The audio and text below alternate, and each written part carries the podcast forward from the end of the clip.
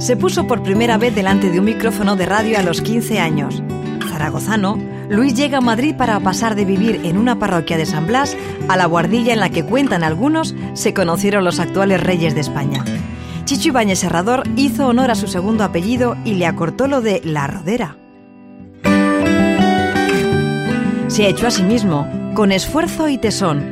Cuando Luis te habla, pronuncia cada una de las palabras como si un tsunami verbal te atrapara. Monologuista, actor, presentador. Mueve constantemente las manos, como si cual malabarista agitara la comunicación y la interpretación de un lado hacia otro. Alberto, o Chicote, como se le conoce popularmente, no tiene punto medio. Es impulsivo. Este chico humilde de Carabanchel, reconvertido en fenómeno televisivo, dice las cosas para que se entiendan. Uno de sus placeres pasa por montar legos cuando está solo. Cuando se expone al público, el libro de reservas es su mejor índice de audiencia. Luis y Alberto, La Rodera y Chicote, los dos atesoran una trayectoria que les ha enseñado que en la vida el punto de cocción exacto es el de apasionarte con lo que haces. Sus dos profesiones se escriben con C. Hoy cocinero y comunicador ponen a cero su reloj para preguntarse sin tapujos. Diálogos. Luis La Rodera y Chicote. Cope. Estar informado. Qué bonito, ¿no? Lo que han dicho, Alberto. ¿Con 15 años empezaste tú en eso de la 15 radio? años, con 15 años, 15. ¿Y cómo, cómo, cómo te dejan un micrófono con 15 años? Porque todo empezó como un tema social en el barrio yo- en el que yo vivía en Zaragoza. O sea, como un tema social, me refiero, había una radio del barrio que se iba a poner en marcha, Sí. Las Fuentes, y, y justamente había eh, ese primer encuentro, esa primera charla, esa puesta en común con la gente que quería participar del proyecto, unos metros más allá de la, de la calle donde yo vivía. Entonces eh, yo me enteré, eh, lo comenté en casa, en casa me dijeron, sí, sí, coño, lo que tú quieras. Qué buena idea. Sí, pues, ve- pues vete, vete. claro, mientras no estés aquí molestando en casa, pues, pues está bien que, mol- que le molestes a los señores esos de la radio. ¿Sabes qué pasa? Que en mi, en mi casa el, el- las- cada propuesta que yo hacía era, pero en los estudios, entonces Ah, si era claro. compatible con los estudios, Bueno, a mí me dejaban. Con muy buen tino entonces por parte de tus padres, ¿no? Sí, sí, sin duda. Aparte que es verdad que, que sacaban muy buenas notas, con lo que eh, ellos estaban en ese aspecto, eran muy tranquilos. Eras un tío estudioso. Muy estudioso y muy modosito.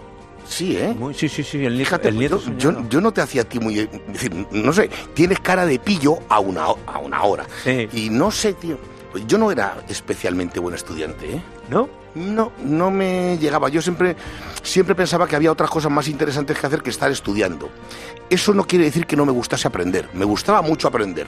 Lo que no me gustaba era tener que hincar codos delante de un, de un libro. Porque, fíjate, yo una, una de las admiraciones más grandes que tengo en el mundo es a la gente que no tiene que esforzarse para atesorar conocimiento. Esta gente que lee y directamente se le queda todo, y almacena, todo, sí, todo, todo, todo grabado, plan, plan, plan, y, da- y da igual, porque eh, yo recuerdo que con, con otra edad, siendo más joven, lo que leía se me quedaba mucho más, incluso lo que veía.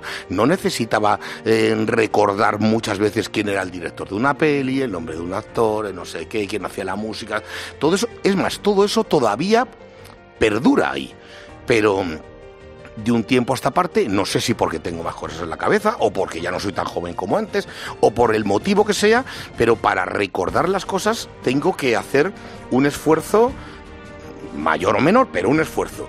Y esta gente que es capaz solamente de que le llegue la información y guardarla como, como darle al botón del safe, ¿sabes? Es algo que me produce una admiración fuera de serie. Y yo como tenía que estudiar y me tenía que dedicar un tiempo a estudiar, no es que no quisiese, es que encontraba otras cosas que molaban más, como a jugar al rugby o hacer no sé qué. Y entonces mis Claro. padres me hacían lo mismo que lo mismo que dices tú, solo que a mí me, me lo jugaban un poco a la contra. Era, ¿quieres jugar al rugby? Muy bien, pues tienes que sacar notas. Claro. Y si no sacas las notas o suspendes, cosa que ocurría de vez en cuando, tampoco mucho, pero ocurría de vez en cuando, pues me castigaban sin hacer las cosas que a mí más me gustaban. Y en este caso era lo de jugar al rugby. Recuerdo haberme escapado de casa en más de una ocasión porque uno me dejaba las botas, otro me dejaba las medias, otro los pantalones.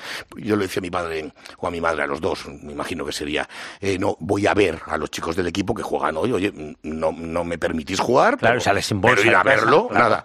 Claro, mi madre me decía, ¿y qué ha pasado en el partido ese que llegas con las rodillas hechas polvo y un arañazo en la cara?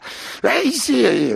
Claro, me pillaban siempre, era demasiado pichón. En eso sigo siendo igual. A mí me pilló mi madre, eh, fíjate, esto fue muy divertido porque eh, mis padres yo creo que eran conscientes, yo desde crío me dicen que a mí me gustaba lo de, lo de comunicar y, y el tema de actuar. ¿Uno guarda memoria de esto?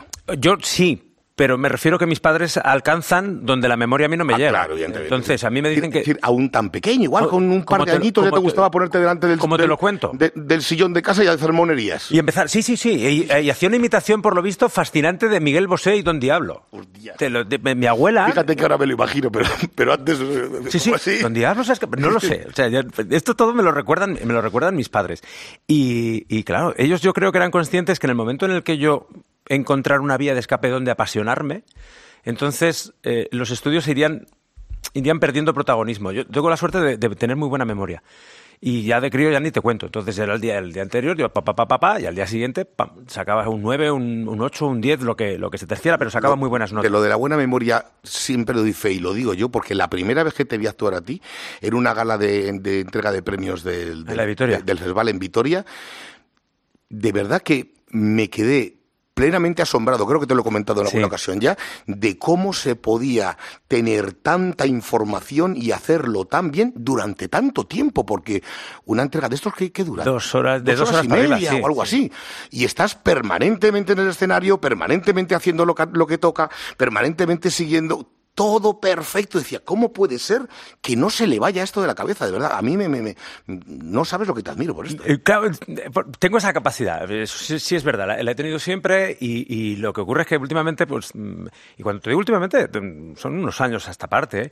Eh, quizá he tomado más conciencia de ello y, y también un poco, pues, eh, lo que hablábamos antes de, de- de empezar este café radiofónico que decías, pues, a la hora de montar los Lego yo junto muchas piezas y me lo pongo más difícil. Sí. Pues a mí me gusta el, el- yo no tengo escrito nunca un guion. Yo por mí, cuando yo la, la gala depende de mí, o el programa, no hay un guion escrito de hola con puntos y comas y diré tal, tal, tal, tal. No, a lo mejor hay como referencias. Un esbozo, Eso es, un- sí, referencias titulares y yo entonces con el resto de la información que tengo ya voy un poco hi- hilando. Hombre, tampoco es un salto al vacío. Pero, Mira, me estaba acordando y volviendo al hilo de lo que estabas diciendo de tus padres, que, que decían, a ver por dónde, por dónde va este chaval que le, que le enganche la pasión.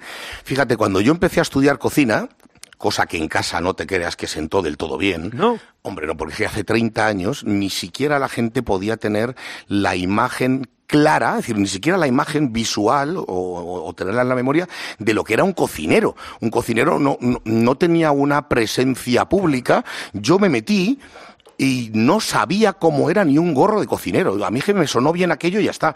Pero, mm, pero en mi casa tampoco había ninguna referencia. Tampoco éramos visitantes de restaurantes habituales. Es decir, perdón, visitantes habituales de restaurantes. Y entonces no, no tal. Pero sin embargo mis padres sí cuentan que se dieron cuenta de una cosa. De que yo de repente empezaba a sacar muchas mejores notas de las que sacaba en las cosas que había hecho hasta entonces. Y no estudiaba. Yo no tenía que estudiar. Te fluía. Yo, mm, en este caso, yo creo que me, me flipaba tanto que yo, me- en, en los caminos de ida y vuelta a la escuela, en el metro, y no sé qué, y el autobús, y cuando iba a hacer las prácticas y tal, me iba leyendo los apuntes que tocaban salsas, tocaban no sé qué, tocaban guarniciones, tocaban, bueno, todo ese tipo de cosas de tecnología de cocina y estas cosas. Y a mí aquello se me quedaba de maravilla y empecé a sacar unas notas que estaban muy, muy bien, a excepción del francés, por cierto, que, que- que me costó muchísimo, pero, pero en mi casa no estudiaba. Y mi madre decía, pero, pero tú eso que haces, ¿no tienes que estudiar? No, si no es que no tengas, sí tengo, y tengo exámenes y tengo todo esto, pero es que ya me lo sé. Y mi madre, yo creo que en una primera instancia debió de pensar, este chico se nos ha echado a perder del todo. Porque antes por lo menos lo intentaba o hacía el paripé en casa, ahora ya ni eso, ¿sabes? También es verdad que no pisaba mucho en casa. Pero fíjate, me- te, te escucho y, y- y en cierto modo veo un espejo, porque yo en casa, yo dije, cuando yo terminé, eh, terminé el bachillerato, eh, llegaba el momento de, de escoger carrera. Eh, yo tenía... El momento aquel más importante, ¿eh? A ver para dónde vas a ir. Claro, pero es que yo lo tenía muy claro. Yo era o estudiaba interpretación o estudiaba periodismo. Problemas. La Escuela de, de- de Interpretación de Zaragoza, entonces, ¿Sí?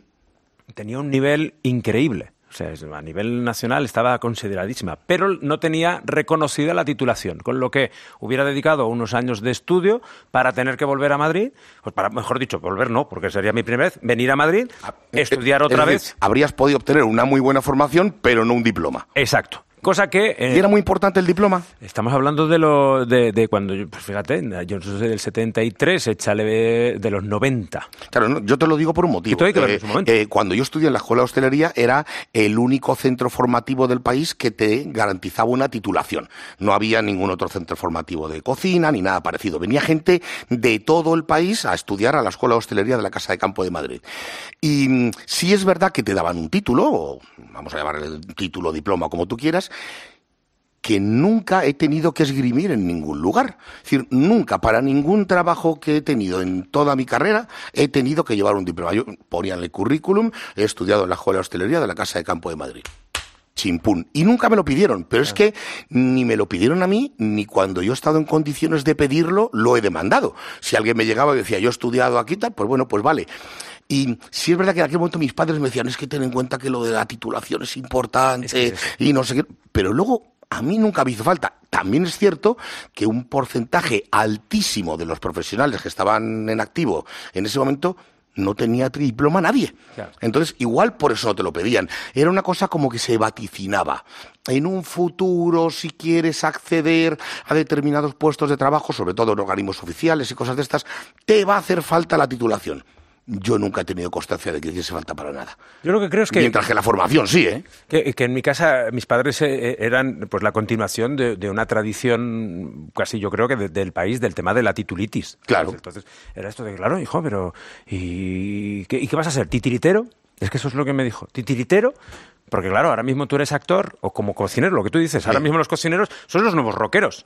O sea, la, la gente se sabe casi tantos nombres de actores o actrices como de cocineros. Puede ser, O sea, pero puede ser, sí. Estáis ahí en, en- Todo pasará de en la cresta ¿eh? de la hora. Sí, pero es un buen, es, es un buen momento. Desde Ahora, luego, sí. Ahora estoy totalmente convencido que un montón de niños que quizá hubieran querido ser otra cosa, quieren ser cocineros gracias a la exposición, sobre todo televisiva, que, que- que está ahí. O sea, porque han visto otra cosa, han descubierto. No tengo duda. Lo que, lo que sí que dudo es que en realidad eh, quieran ser cocineros y no lo que imaginan que, Ah, se- bueno. que- que es la cocina. ¿no? Esto Como la creo, tele, la creo que es una cosa que nos ocurre en, en- en- en muchas cosas. ¿no? Tú eso lo habrás vivido en muchas ocasiones. Tú, tú eres, no sé, creo que para mí eres una especie de compendio entre actor, comunicador, como decía antes, y sobre todo un showman espectacular.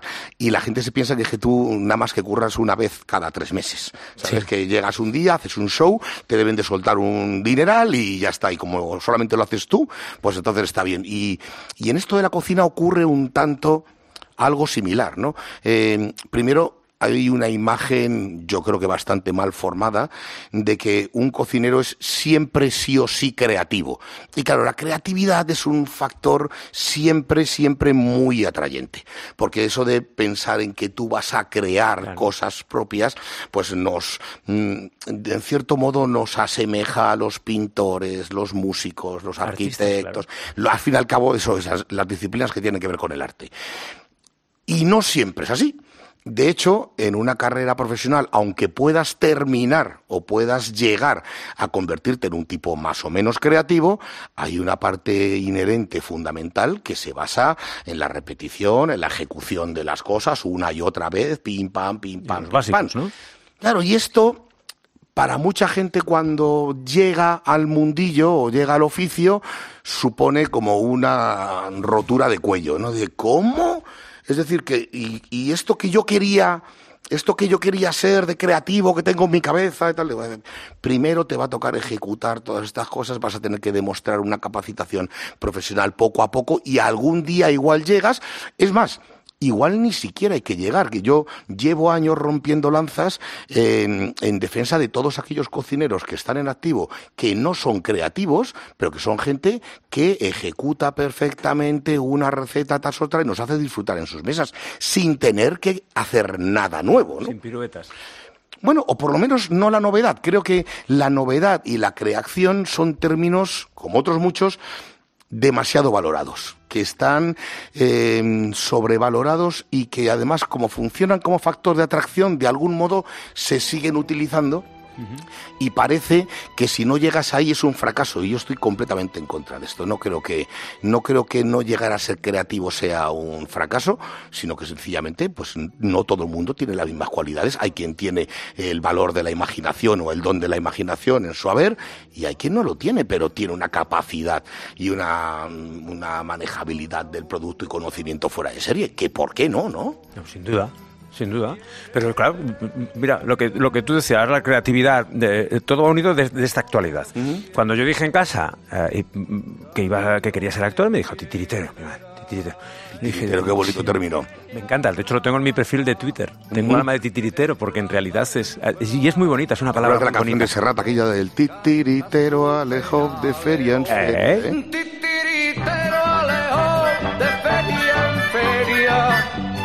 Siempre risueño, canta sus sueños y sus miserias. Ese bonito. Ese, pues tiene, tiene ese espíritu que, que, tiene cargado de, casi de romanticismo, ¿no? Y de pasión. De pasión. El tiritero tiene que vivir. Si no, no, no lo hace. No lo hace. Por eso no te paga la luz y el agua, sino. No, no, desde luego.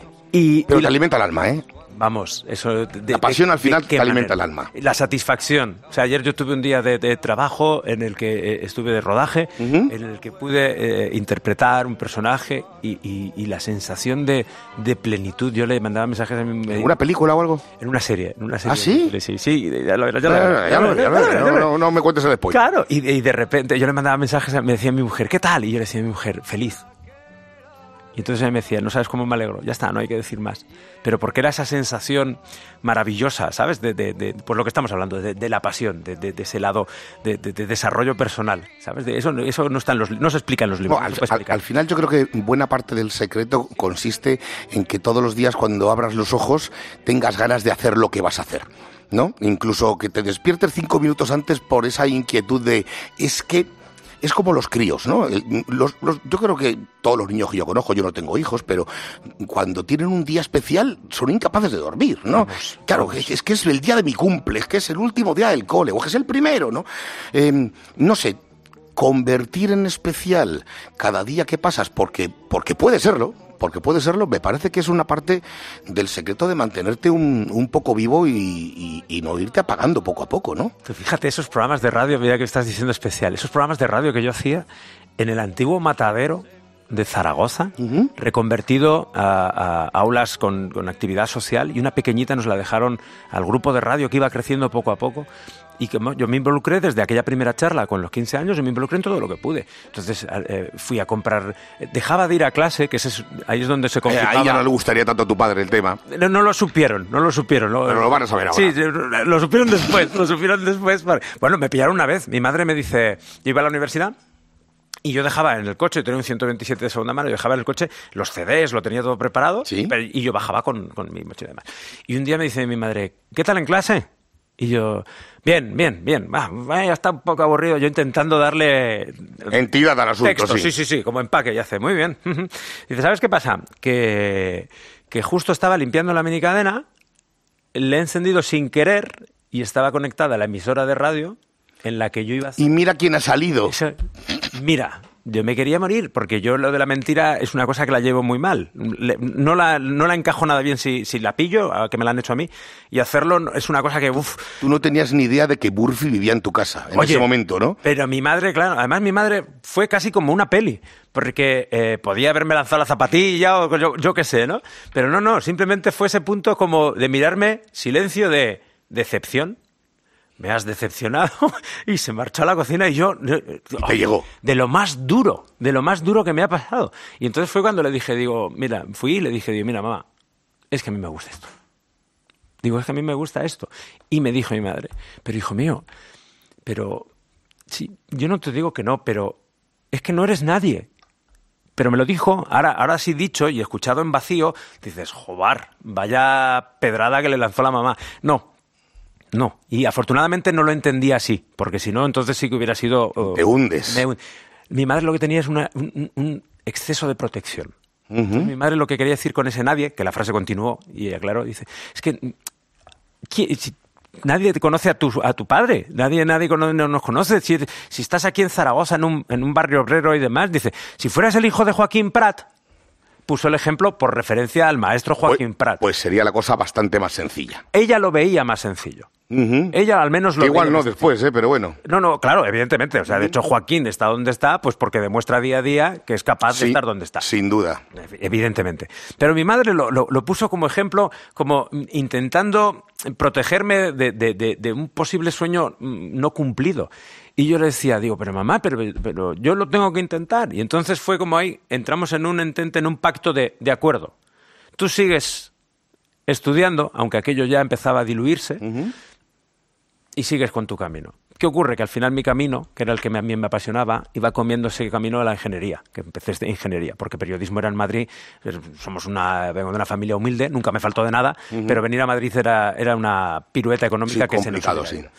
Y además yo trabajaba de camarero. Yo trabajaba de camarero en un restaurante de Zaragoza, un restaurante espectáculo, entraba el jueves, salía el domingo, con dobletes incluidos. Al Se, ser, se lo pasarían de coña los clientes contigo, seguro. pues era el típico camarero. No me cabe duda, vamos. Era el típico camarero que me mandaban a apagar fuegos. O sea, si había algún problema en la boda, entonces me decían, espera, mandad a Luis. Y entonces yo iba para allí y yo iba allí, ¿qué tal? ¿Cómo va todo? Pues mal, mal, porque esto no sé qué. Y entonces yo dentro de los cuatro comodines que tenía, los movía, ¿eh? entonces era esto de, no os preocupéis, no os preocupéis, un, seg- un segundito que va.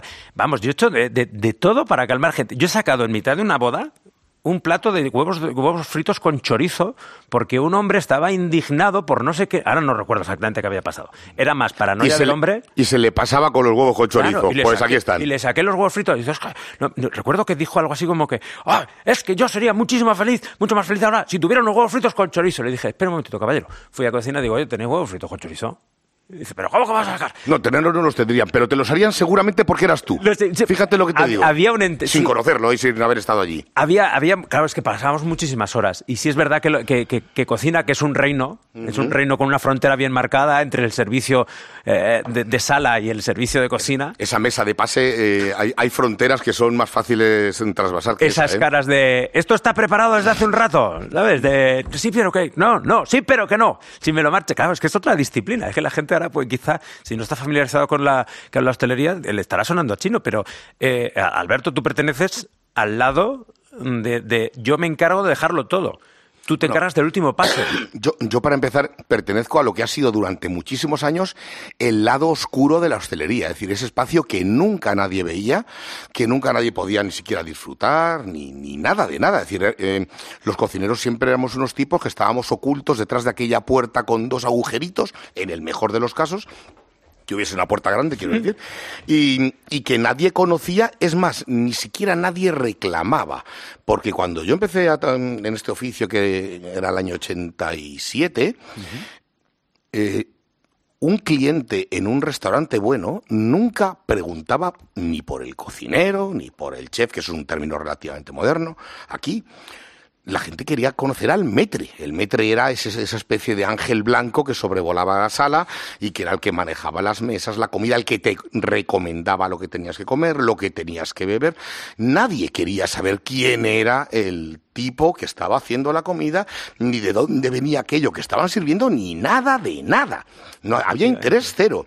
Eh, de repente empezó a aparecer de vez en cuando un, un, tipo que en aquel momento cogió mucho nombre, creo que recordar que en torno al año, al año 88, 89, que se llamaba, se llamaba Iñaki Zaguirre, tenía un restaurante en Madrid que se llama Jaun de Alzate, y este igual lo recuerdas tú, era un tío muy grandón, con el pelo largo y unos bigotazos, en plan Dalí, pero más, más ¿Me quieres sonar tu definición? Sí, parece que la, que la encajo con un... Seguramente, seguramente. Y este, este tipo empezó a aparecer en la tele, empezó a darle un, darle un poquito de aire al tema, luego ya la cosa fue creciendo poco a poco, eh, las secciones de los periódicos de gastronomía empezaron a crecer, las secciones, cuando digo de gastronomía me refiero de cocina en este caso, o que hablaban de gastronomía, independientemente de la crítica gastronómica, que también empezó a crecer, y todo fue pam, pam, pam, pam, pam, pam, pam, creciendo, hasta llegar al punto en el que, en el que estamos ahora, ¿no? Lo que pasa es que aquí han quejado muy bien, aquí la cocina ha entrado como un tsunami. Sí. O sea, yo contaba... Pues fíjate, ¿eh? contaba hasta nueve y diez programas a, a, nivel nacional. Ya empiezas luego, si coges autonómicos, con distintas vertientes, pero todo con la cocina como bueno, protagonista. Sobre todo lo que ha cambiado en los últimos años es que la cocina en la televisión siempre la hemos entendido o nos la han enseñado como un espacio didáctico. Es decir, un programa de cocina es un cuando un tipo se pone detrás de una cocina y me enseña a hacer pues los huevos fritos con chorizo que estabas tú diciendo antes, ¿no? Y eso sí tiene mucho tiempo. Carlos Arguiñano, quiero recordar que lleva ahora como 27 o 28 años haciendo su programa, que ya está bien. Aquí y en es, el, es, el maestro para mí número uno de todo esto. Eh, que un tipo tenga un programa 28 años y siga siendo fresco, eh, directo, atractivo, divertido. Yo, yo cuando tengo un rato, si estoy en casa, lo veo y me sigue pareciendo genial. Recuerdo que cuando grabamos Top Chef, nosotros tenemos, eh, Susi, Paco y yo, tenemos una salita donde estamos aparte para no cruzarnos con los concursantes ni nada de esto, y ahí tenemos una tele. Y normalmente cuando estamos, mm, pues paramos entre prueba a prueba, lo que sea, pues ponemos la tele. Y hay veces que está Carlos Arguiñano y nos quedamos los tres como embobados ahí, estamos ahí y luego le mandamos un mensaje, Carlos, te estamos viendo hoy haciendo no sé qué, no sé cuál, y me parece absolutamente genial. Pero bueno, aparece lo del canal Cocina, por ejemplo, y era más didáctica, todo era ver a un tipo cocinar y hacer cosas, hasta que aparece Pesadilla en la cocina, que primero hace hace algo que nadie había contemplado antes, que es meter un programa de cocina en el prime time. Nunca había habido nada en el prime time. Y luego además deja de ser un programa de cocina didáctico para ser un programa que ocurre en una cocina en buena parte y en el resto del restaurante en otra, pero ocurren cosas que no son meramente te voy a decir cómo se hace esto. Y de repente, bimba, pega el bombazo y empiezan a aparecer Top Chef, Master Chef, bueno, infinidad de programas, todos, que a mí me gustan todos. Y chico, no sé, y aquí estamos. Dale que te pego. Y aún queda, ¿eh? Aún, aún queda, aún queda. Estoy de acuerdo que las televisiones son, modas, pero es cierto que, que que yo creo que queda todavía, buah, de echarle dos temporadas mínimo a, nivel de éxito del que estáis consiguiendo. yo no soy quien ¿eh? para darle caducidad a las cosas, pero sí que es cierto que recuerdo que cuando me, me propusieron hacer pesadilla en la cocina me dijeron, bueno, vas a grabar ocho programas y esto es lo que hay grabamos ocho programas, tú los grabas, nosotros te los pagamos y ahí, todos están contentos. Ahí te conocí yo, televisivamente hablando, y ahí eh, eh, yo te, tu estreno, perdón el inicio, ¿eh? es que a ver, lo llevo con mucho, porque yo soy muy tímido, aunque parece que no. Y, fue el, estreno de Pesadilla en la cocina y yo era seguidor del, programa de, de Ramsey. Ajá. Y yo tenía, claro, yo cuando se hace la versión española y demás, digo yo, joder, qué ganas tengo de verlo.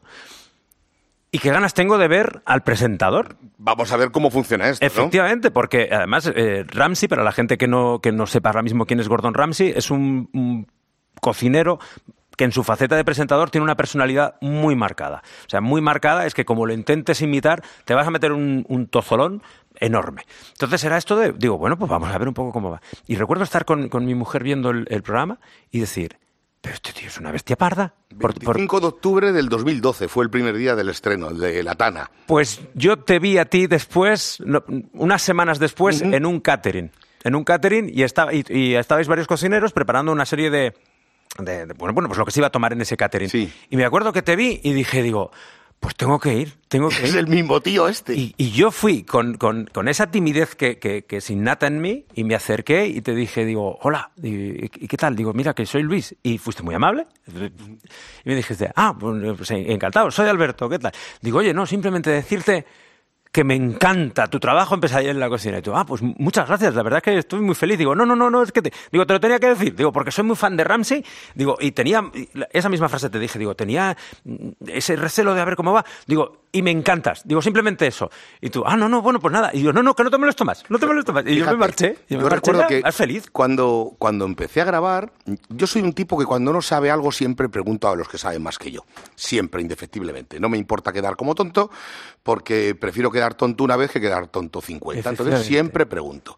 Y recuerdo que en aquel momento la, la directora de, de programa, se llamaba María Recarte, pues hablé con ella y le dije, oye, yo esto no lo sé hacer. A mí alguien me ha seleccionado para hacer esto porque ha pensado que yo podía hacer esto bien, pero yo nunca he hecho esto, no sé cómo hacerlo.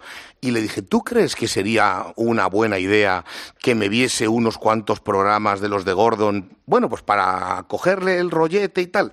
Y me dijo, ni se te ocurra. Qué gran no veas ni uno Dice, si te quieres ver un par de ellos, por hacerte la idea de cuál es la escaleta del programa, que siempre es más o menos la misma, es decir, llegada, prueba, visita, Sí, es un- visita, es un- todo esto, claro. es una bueno, peli. Bueno, pues como siempre, eh, dice, si quieres ver eso para hacerte un poco familiar en ese espacio, vale, dice, pero yo no te recomiendo que te veas más de uno o dos, porque si no, de algún modo, sin querer, vas a querer imitar a Gordon. Y entonces, no, no se puede.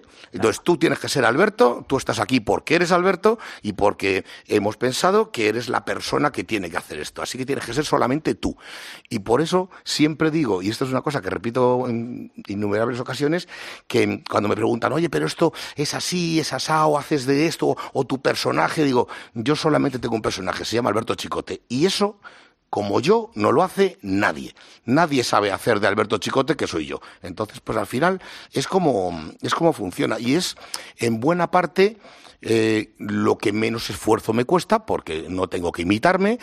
Sin embargo, por cómo soy yo, que soy un tío bastante empático y que paso mal las cosas cuando la gente lo pasa mal, pues lo cierto es que lo paso terriblemente cada semana de grabación. Siempre hay un momento final gratificante de decir, hostia, hemos podido echar una mano a esta gente, pero, pero los días se hacen, se hacen muy cuesta arriba, ¿eh?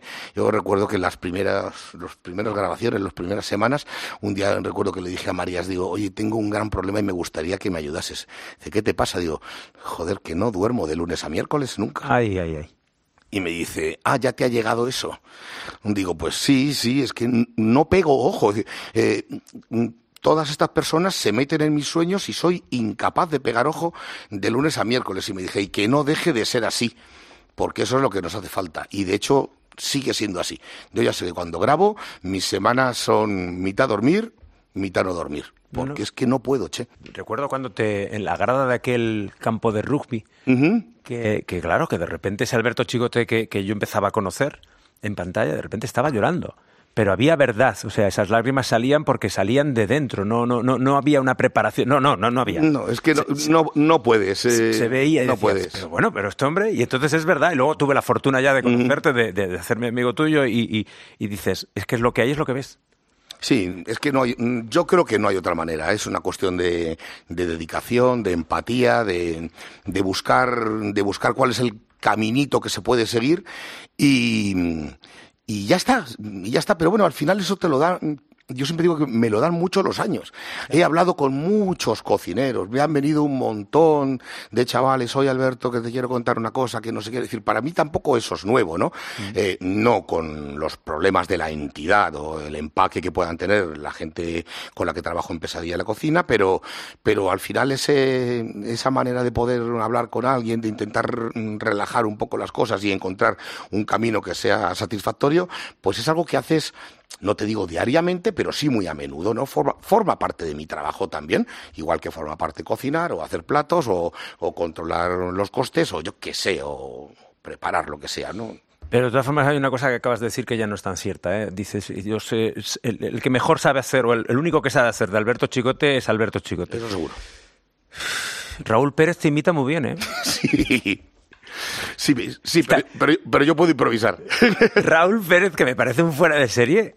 Ojo, ¿cómo te sientes al, al ver a alguien que está haciendo de ti y que encima eh, pues te tiene muy bien calado en... en- Sí, en- tenerlo frente. Yo, fíjate, yo, yo me sorprendo. Creo que esto es algo que, fíjate, cuando has dicho lo de la radio, me, me había venido a la mente una cosa que ahora, que ahora te comentaré. Y es que cuando te ves cómo alguien te imita, y por ejemplo, tú me dices, este lo hace muy bien, y yo, por ejemplo, le veo andar, digo, hostia, yo ando así, o, o hablo de este modo. Yo mi primera vez en radio, que fue en Zaragoza, eh, escuché, eh, grabé y escuché, y, y la, primera, la, la- la primera cosa que me llamó mucho la atención es, ¿cuánto acento de Zaragoza tengo?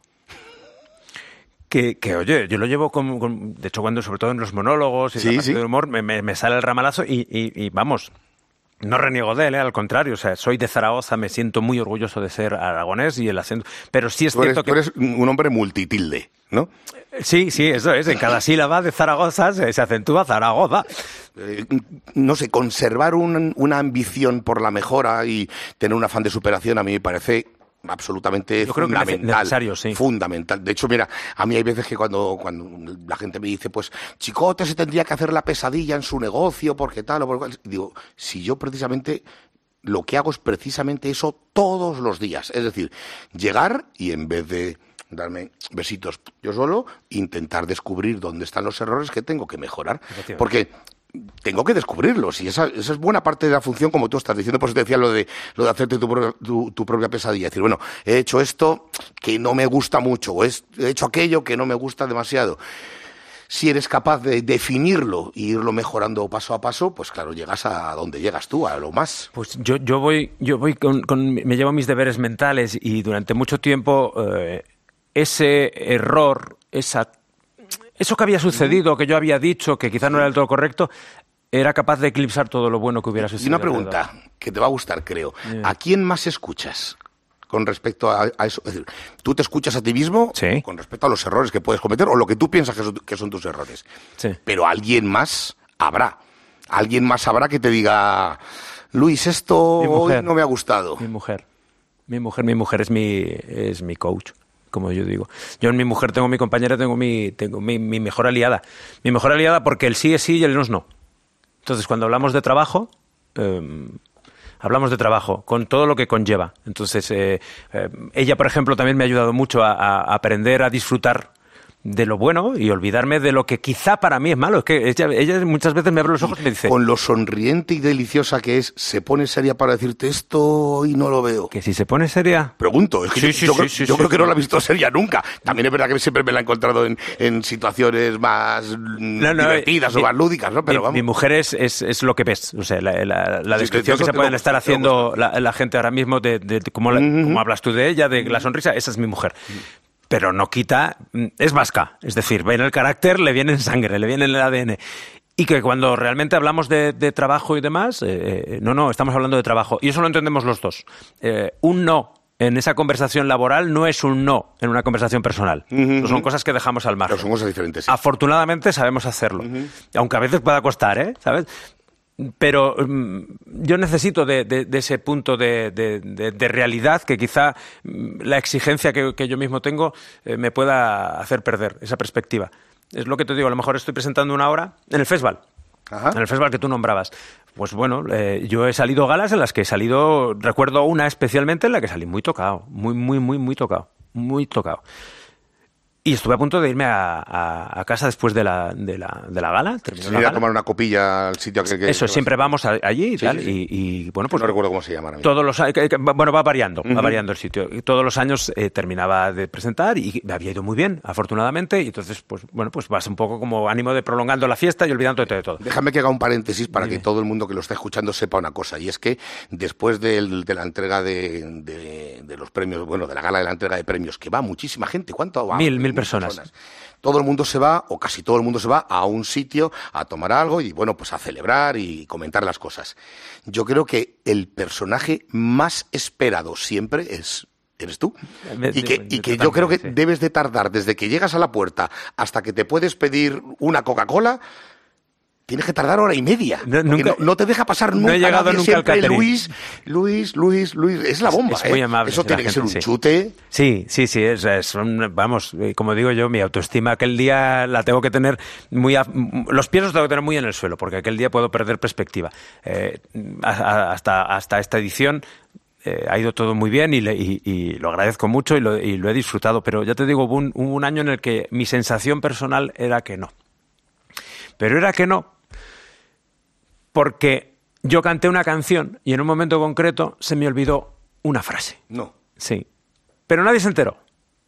Nadie se enteró, es nadie se enteró. Es que luego he visto el vídeo y tú lo estás viendo y haces. Ah, es que ahí iba una frase. Pero nadie se enteró porque nadie se sabía la canción. Eh, claro, la letra era mía. Ah, vale. Era una letra que yo había preparado. si es una canción que alguien se puede saber, dices, eh, ¿Qué va, tú tarareas o cantas. Se levantaba el telón y empezaba yo a cantar el que festín de la Bella y la Bestia, pero en lugar de qué festín era que el festival. Ajá. Es el nombre del festival. Entonces yo empezaba el. Eso lo he visto yo. Festival. Eso lo he visto yo, sí. Vale, pues eh, ahí hubo un momento en el que se me fue la mente, me olvidé de una frase, pero yo salí pidiendo aplausos. Entonces yo salí pidiendo aplausos y nadie se enteró. Nadie se enteró. Pero yo empecé la gala con ese ya pum, con ese golpe en la cabeza de te has olvidado la frase, Luis, te has olvidado la frase, me no puedes olvidarte la frase. Entonces yo uh, tuve que hacer Y ante la perspectiva de poderte olvidar de algunas más, que me imagino que vuela por encima como si, es un, Claro. como si fuese un buitre, ¿no? Claro. Entonces, yo ya llevaba eso. Eh, mis compañeros, mi hermano, mi mujer que me conocen, que estaban en, en- en el lateral del, en el hombro del, del escenario, empezaron, luego me lo dijeron, dijeron, ay, ya verás tú, ya verás tú, ya verás tú. Olvidado Ahora una- se nos descoloca este. y- Afortunadamente, todo luego todo salió muy bien, salió muy bien. Pero yo me llevé ya la sensación de que no lo había hecho bien. Por, por, por ese matiz, ¿eh? Por ese matiz pequeño. Y estuve a punto de ir mi mujer, pero tú, tú pero me decía, pero, tú, pero ¿estás tonto? Y yo, no, Gary, no, que no, que no. Pero que ha ido muy bien, que ha ido muy bien, muy bien, muy bien. Y yo, venga, voy a ir, digo, porque no me parece justo que cuando las cosas han ido bien dadas, pues, pues vas allí y ahora que no van dadas, pues, pues no, y fui. Claro, nadie más se había dado cuenta. Nadie más. Nadie más se había dado cuenta de ese matiz, de ese pequeño detalle. Y, y recuerdo, pues eso, pues te recuerdo a ti, recuerdo a, a, a Jordi Évora, a Juan y medio y demás, que venían y que decían, pero Juan, eh, niño, niño, mira que yo te conozco, pero es que habías estado... Y yo pensaba, ¿ha visto otra gala? Pero era la sensación personal de, de- de esa autoexigencia. Entonces, con el paso del tiempo vas aprendiendo a, a- a disfrutar y a, pues, ¿se ha olvidado una frase? Pues se ha olvidado una frase. ¿Se han dado cuenta? Pues lástima. ¿No se han dado cuenta? Pues mejor, pues no se han dado cuenta. Entonces, vas un poco como que, eh, como disfrutando, que es lo que yo creo que, que la gente no tiene que perder nunca. Que es, volvemos otra vez al mensaje al Y, principio de y la pasión. siempre es, como tú dices, muy, muy importante tener quien, quien cerca de ti te sepa dar esos consejos que valoras en su, no, no en su medida, pero sí sabiendo que vienen sin ningún tipo ni de tapujo, ni de maldad, ni de nada de nada, ¿no? Porque no las opiniones que uno recibe con respecto a tu trabajo, cuando te ven tantísimas personas o son conscientes de lo que haces tantísimas personas, pues son diferentes siempre digo que salvando las distancias hay a quien le parece que Mozart es un coñazo. Entonces, si hay a quien le parece que Mozart es un coñazo, pues, pues evidentemente tiene que haber mucha gente que no le guste tu trabajo, que no le guste el mío y que no le gusten muchísimas otras cosas en el mundo, porque es normal. A mí también hay cosas que no me gustan. Lógico. Y ya está, y no pasa nada.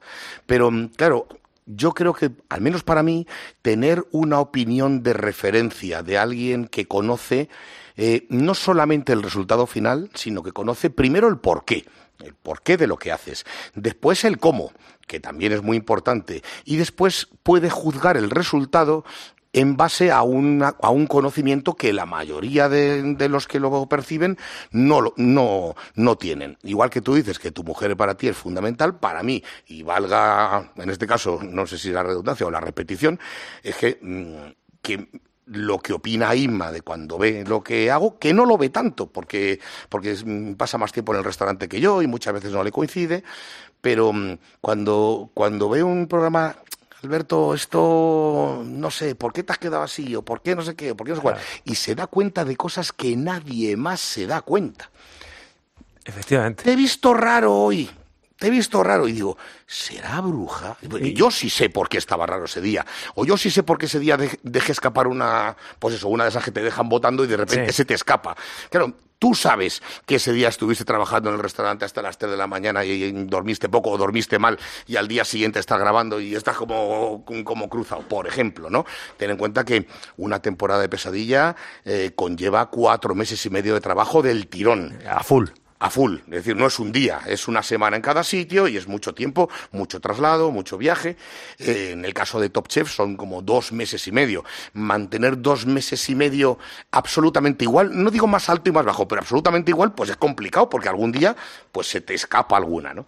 Y hay veces que estoy ahí viéndolo y yo, yo veo que se me ha escapado una y me callo. Y me mira a la otra y dice, anda, y esa como la deja pasar, digo, será bruja.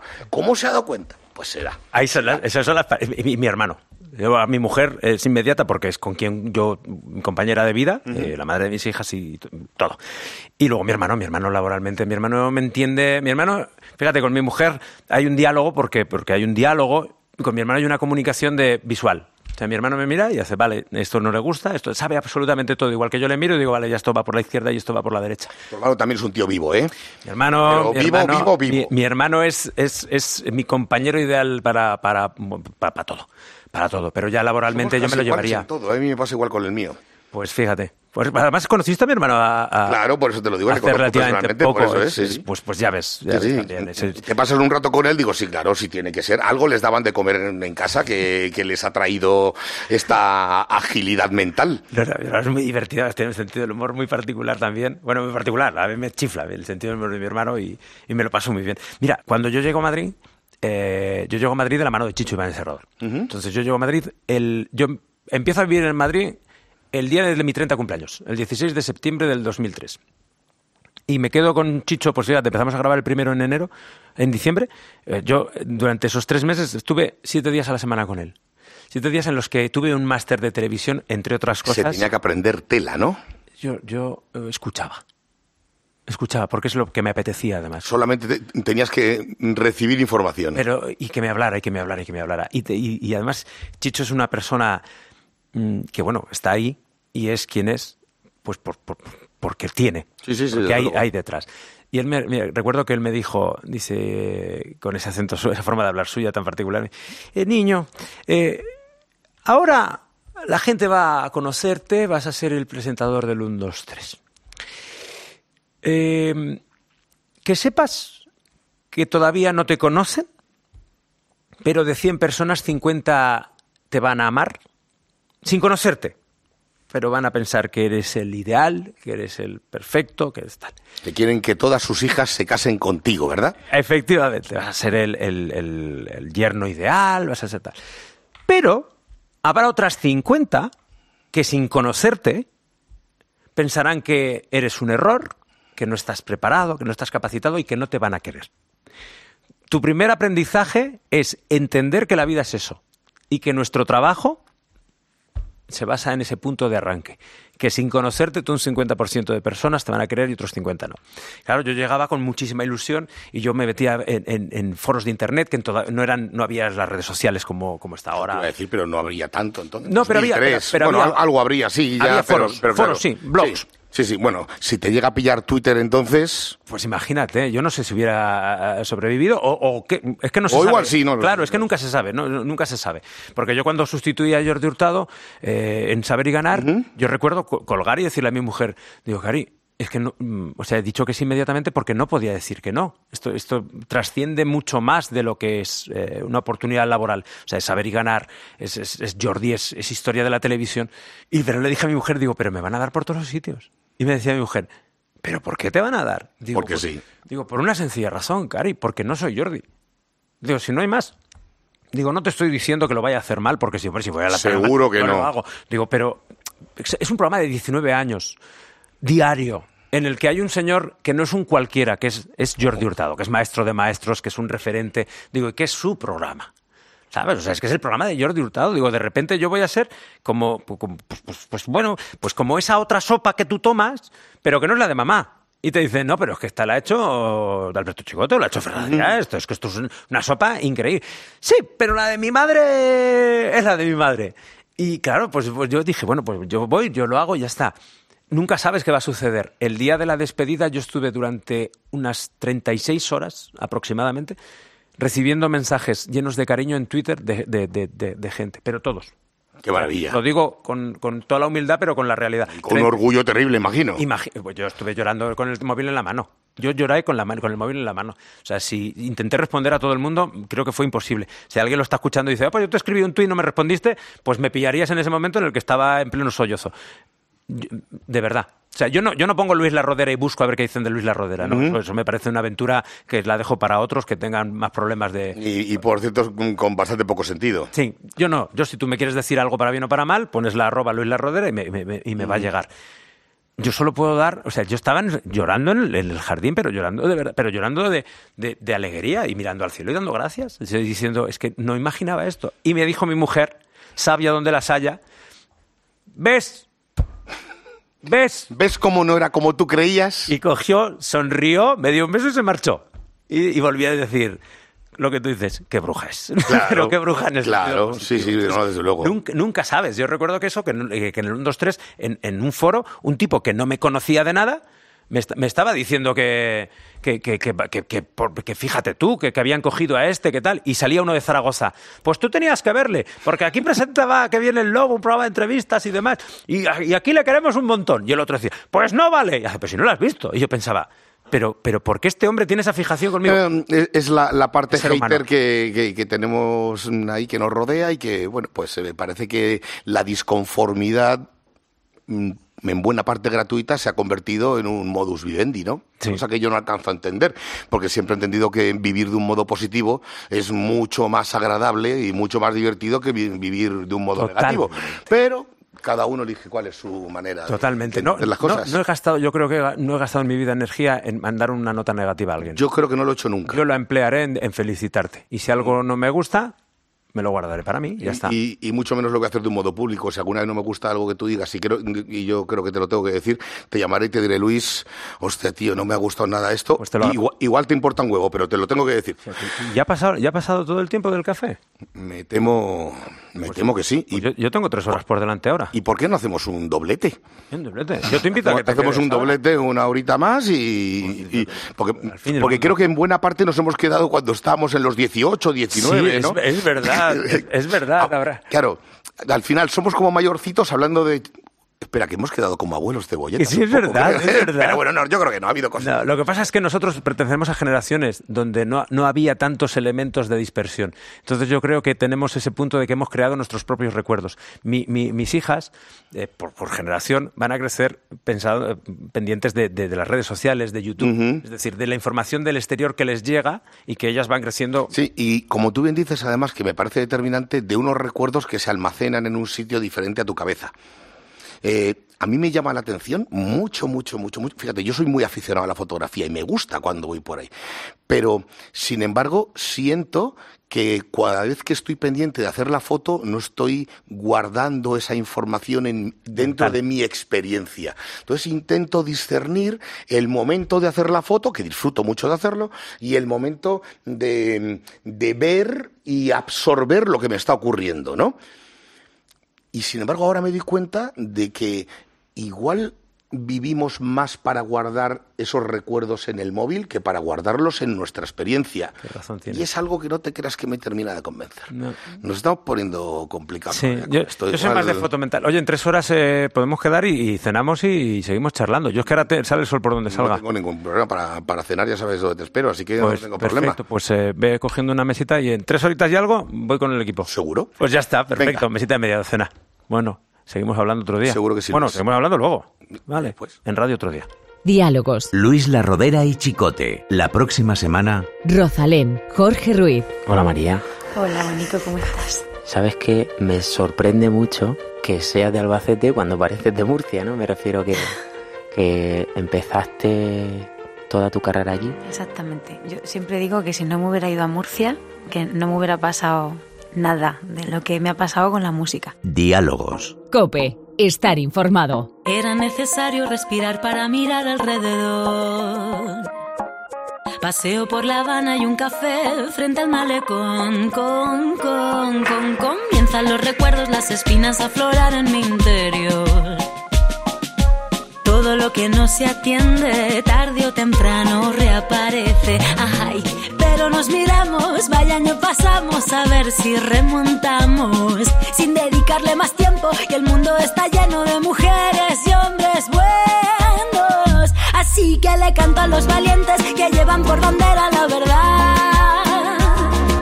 a quienes son capaces de sentirse en la piel de los demás. Los que no participan de las injusticias no miran a otro lado. Los que no se acomodan y los que riegan siempre su raíz.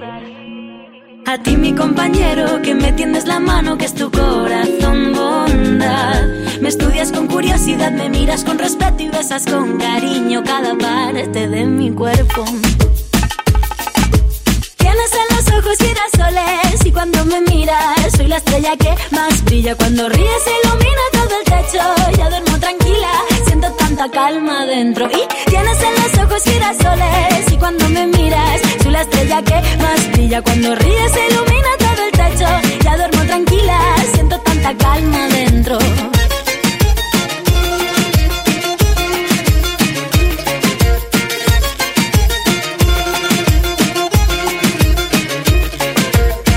Necesario revivir para poder saborear. Encajo las ideas, reflexión para mejorar. Ah, ah, ah. Antes de un gran impulso doy un paso pequeñito para atrás. Todo lo que no atendí vuelve siempre a resurgir. Pero sonreímos, vaya si vivimos todo lo que aprendimos. No le dedicaré más tiempo, pues el mundo está lleno de mujeres y hombres buenos. Así que le canto a los coherentes, a los humildes que buscan la paz. A los seres sensibles que cuidan de otros seres y saben amar. A todos los que luchan por nuestros derechos miran a todo hombre igual. A quienes no me juzguen y quien esté dispuesto a compartir.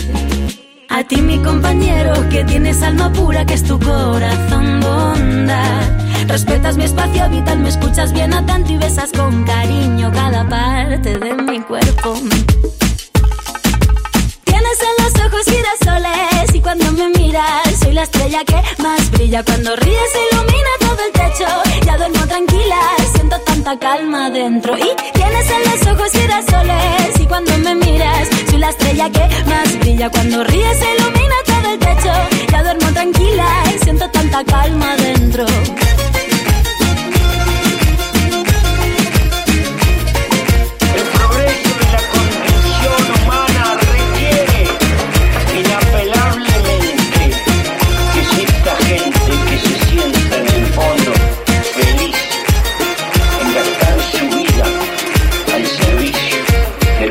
Gastar su